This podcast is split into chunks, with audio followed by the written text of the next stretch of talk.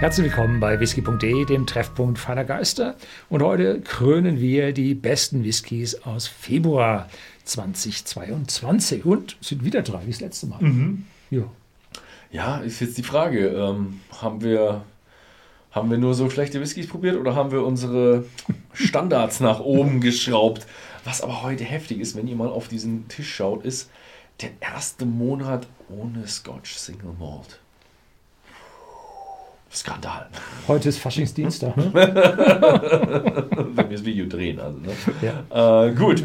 Ähm, aber wir fangen an. Ich hätte ihn drehen sollen. Habe ihn aber nicht gedreht. Du hast ihn gedreht. Ich habe ihn dann gedreht, Ja. ganz, ganz kurzfristig, weil du keine Zeit hattest.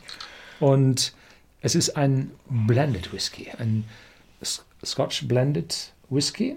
Und zwar von Johnny Walker mit einem Sherry Finish, zwölf Jahre alt. Und sowas von ja, künstlerisch zusammengesetzt und äh, sehr ausgewogen, wundervoll. Das, das ist einer, für mich einer der wirklich besten Blended Whiskys ist, den ich hatte. Wenn man davon absieht, dass man, äh, dass es Blended Whiskys gibt, die äh, sehr, sehr dicht am Malt sind. Aber das ist ein Blended Whisky mit einem gewissen Anteil an Grain Whisky drin, der wundervoll eingebunden ist. Und durch das Sherry Finish hat er also richtig schön Volumen, hat mir unheimlich ausgewogen, toll gefallen. Ja, Ja.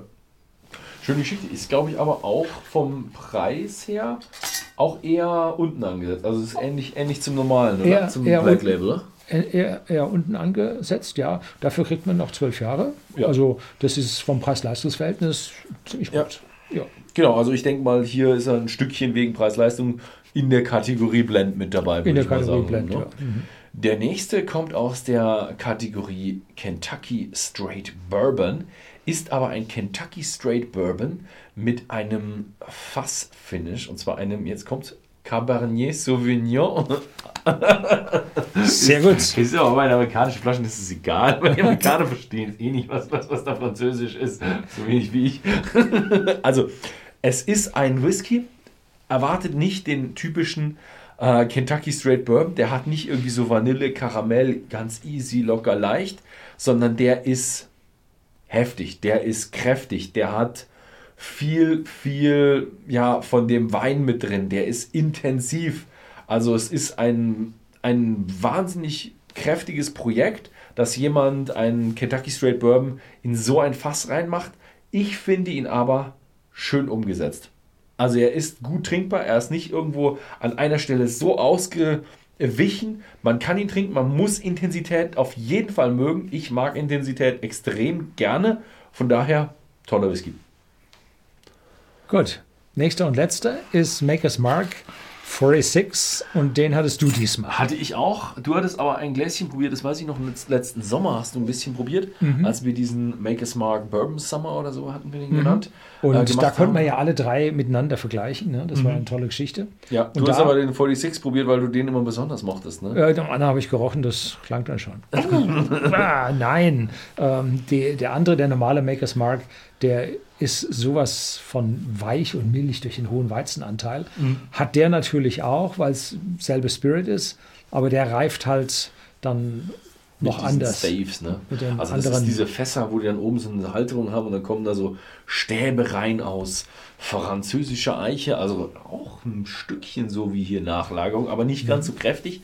Und Maker's Mark, ja, Weizen, aber er ist, er ist bei Maker's Mark ist die Produktion alles auf leicht und forward ausgelegt.